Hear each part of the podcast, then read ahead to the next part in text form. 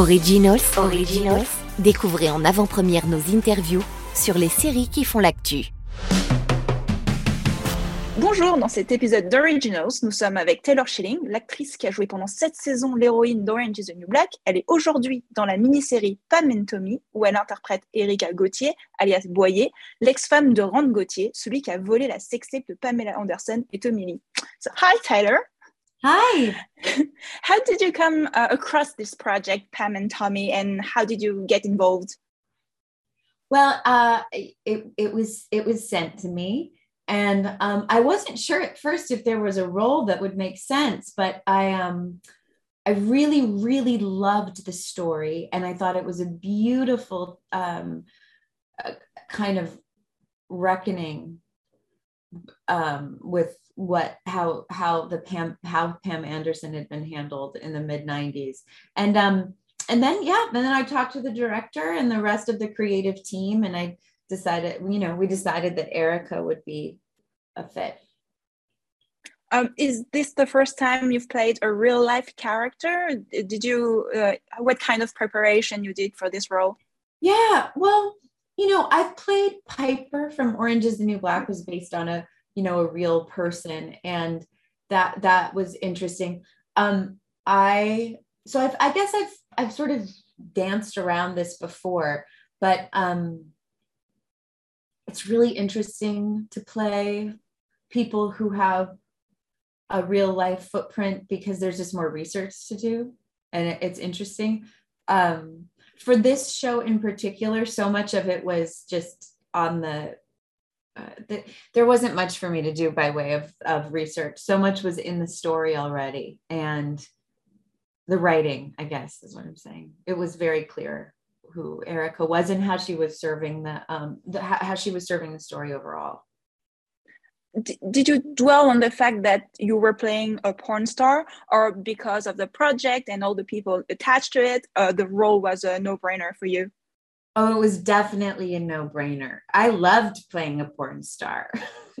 I loved it. I thought I was really excited to, I was really excited to explore the space and who she was. And, um, and also it's very important in this story because she, her work and her relationship to it are so important because she's not, she enjoys her work. So her work is just one aspect of her life. And i think it's a really it's a, it's an important um, balance to what happened to pam because my character consents to having her body in the world and having people watch her perform sex acts and things. Um, but so she's able to be very clear saying that what pam anderson had happened to her is not pornography it's a crime. It's um she was she was violated. And so yeah so so so the the fact that my, that that Erica Boyer or Gauthier is a is a is an actress in adult entertainment is actually really important. It's a, it was a part of the it was a part of her that I really loved. I was it, so yes. I guess my point is, uh, not as a rather than being upset about it, I was excited about it. There's actually this line when uh, so Ren says, "Oh, why are you upset? It's porn," and your character says, "It's not porn." Right. Uh, that really illustrates the the show. I, I think. Well, yeah. Yes, that's I. That's exactly it, and that's why mm-hmm. there was. I thought it, you know, because if someone is making the choice to be to act in porn to do whatever they want to do and they're not hurting anyone or hurting themselves, then you know, God bless. But the point, so she she's not the, the thing about Erica, she's not coming from a moralist, like there's no moralism to the whole thing. She's because because she's saying, I do it and I I'm I'm happy doing what I do. But because of that, you can see that what happened to Pam, you can compare and contrast that to what I'm doing.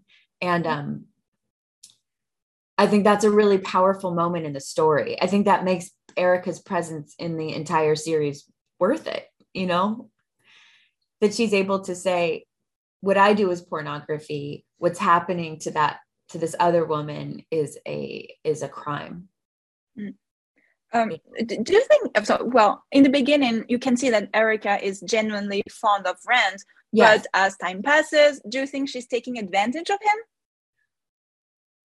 No, no, no, no. I mean, my take, my biased take on the whole thing. I mean, I really think she she very much loves Rand and has always, and that, and like we do when we fall in love, you know, and that bond is kind of created never re- it, it's very hard it's very hard for it to, in my experience for it to be fully squashed out. So i think yes i think she she really loves him and she really does see the best in him.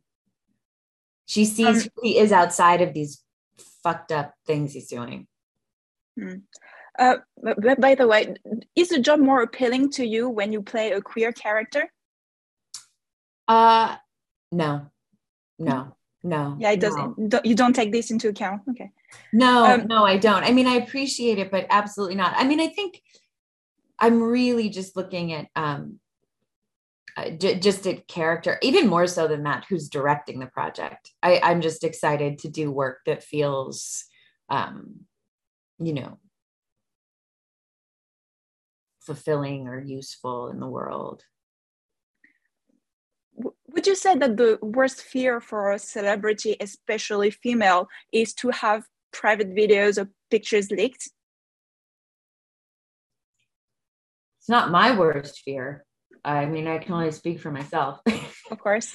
not my worst fear. I mean, I'm much more afraid of like of doing bad work or something like that. But I don't know. I don't know. But it certainly it certainly is interesting how how this the the the direct impact that this event has had on celebrity culture like we can mm-hmm. the the the invasion of pam's private life sort of shifted the way that we view famous people or how much access culturally we have to you know the the assumption of access to people who are in the public eye um, during the pandemic you did the bite uh, from Robert and Michelle King, who are, I think, spectacular. Uh, how was the experience? I mean, it, it, must have been fun with all the fake, you know, uh, prosthetics and everything. I had so much fun. I had so much fun. It was so, and I was so excited to work. I was so, I would have been like cooped up like all of us. And I was just so excited to have a job. And I am also a big fan of Robert and Michelle King. I think they're just so talented. Um, and so I felt so, I was so happy that um, I was thrilled. And uh, last question What's the last TV show you've binged? Maybe you're not a big TV consumer. I don't know. no, actually, the thing that I'm watching right, that I just finished was of Mics and Men, a Wu Tang, oh, yes. the Wu Tang documentary. Yeah, yeah. I don't know where oh. I saw it. I think it's on Showtime or something, but it's that documentary series about their or- origin story. And mm-hmm. um, I guess I sort of binged it. I watched it. I watched it in like four days, but um, I love that. Yeah, that was amazing. Do you know what I'm talking about? That show? Yeah, I see it. Well, um, I've I didn't watch it, but uh, I know there's another fiction show from Britain Clan, and yeah, yeah, yeah, yeah, yeah, yeah. yeah. It sounds like an interesting story, anyways. Yeah. So thank you very much. I've just finished with a few words. So, c'était Taylor Schilling dans notre épisode d'Originals sur Beta Série et Padme Torini arrive le 4 février sur Disney+. Merci beaucoup.